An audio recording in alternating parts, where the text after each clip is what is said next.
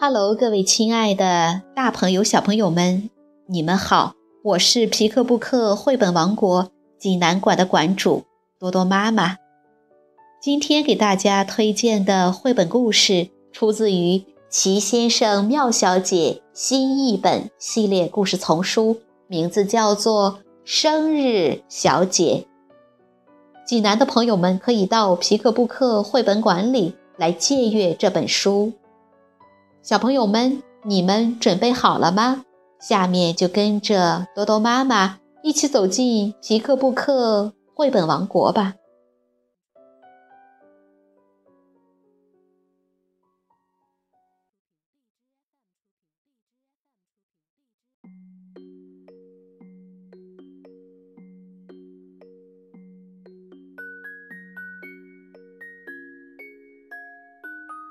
生日小姐，英国罗杰·哈格里维斯著，任蓉蓉翻译，人民邮电出版社出版。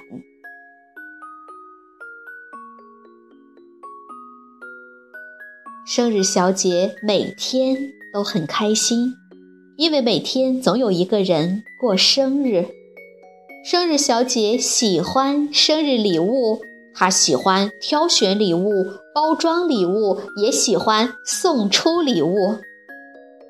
生日小姐非常擅长挑选礼物，不管收到礼物的人有多挑剔，她为自己总能挑选到完美的礼物而自豪。去年，她送给挑剔先生一只迷你熨斗。让他熨鞋带使用，这正是他想要的东西。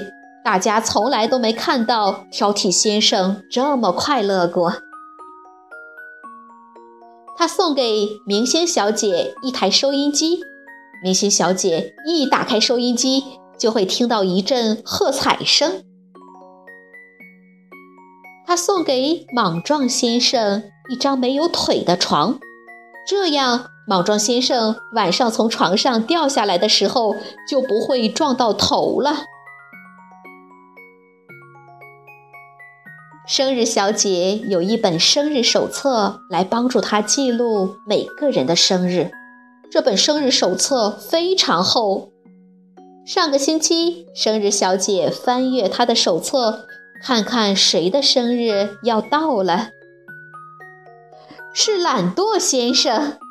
他大声读出来：“太容易了，我会送给懒惰先生一只不会响的闹钟。”那么下一位是谁？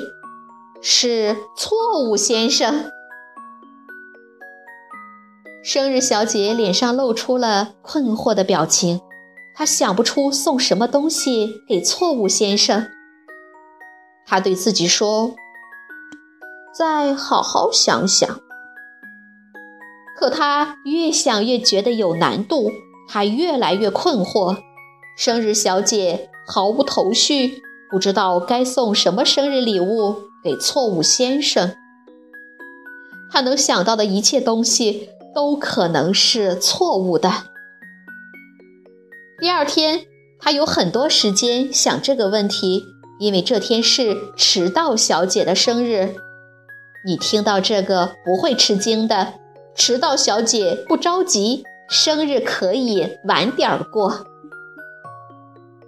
迟到小姐终于来了，她很喜欢这个礼物，礼物是一个公交站牌，这样她就不用再跑到车站赶公交车。现在总有一个车站和她在一起。那天晚上，生日小姐。几乎一夜没有合眼。错误先生的生日快到了，他还是不知道送什么礼物给他。第二天，生日小姐想出了一个最简单的办法，就是去看看错误先生，希望能给他一些灵感。错误先生住在一座，嗯，一看就是错误的房子里。生日小姐按门铃时，它并没有叮咚响，连嗡嗡声也没有。你知道她怎么想吗？我进来，进来！错误先生一边答应着，一边快步走出来。错误先生和生日小姐舒舒服服地坐在花园里，他们聊了很长时间。生日小姐没找到什么灵感，但她度过了一段愉快的时光。只是很可惜，这次交谈一点儿也没解决该给错误先生送什么生日礼物的问题。又过了一天，生日小姐去散步。错误先生最需要什么东西呢？他看着被秋风吹走的落叶，对自己说：“早上好，糊涂先生。”他跟糊涂先生打招呼。糊涂先生是在去商店的路上，还是从商店回来的路上？他自己也弄不清。下午好，糊涂先生回答。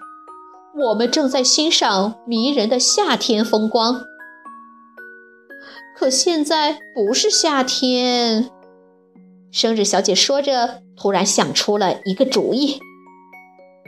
当然，谢谢你，糊涂先生。她说完，就飞快地跑去给错误先生准备生日礼物了。几天以后，错误先生的生日到了。生日小姐拿着礼物来到他家。错误先生听到门铃响了，可他总是开错门。他打开了厨房门、橱柜门、冰箱门，最后终于打开了房门。再见，再见！错误先生打着招呼。他看着生日小姐，他说：“你给我带礼物了，这一定是……”错误先生还没说出后面的字，生日小姐就大喊：“圣诞快乐！”接着把一份包着圣诞包装纸的礼物送给了他。错误先生拿着礼物，露出了惊讶的表情。他大叫道：“我正要说今天一定是圣诞节，那么我是对的。”错误先生太开心了，因为生日小姐给了他最想要的东西。错误先生就希望自己能有正确的时候。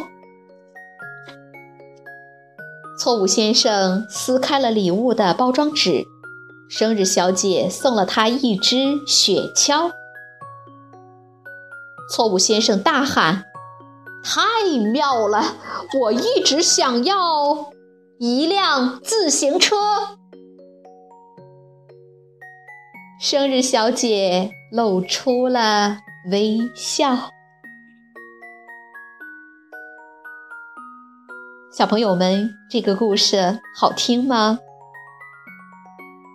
今天的故事就到这儿了，也欢迎更多的妈妈加入到我们皮克布克的大家庭中，一起来传播绘本，传播爱。我们明天再见。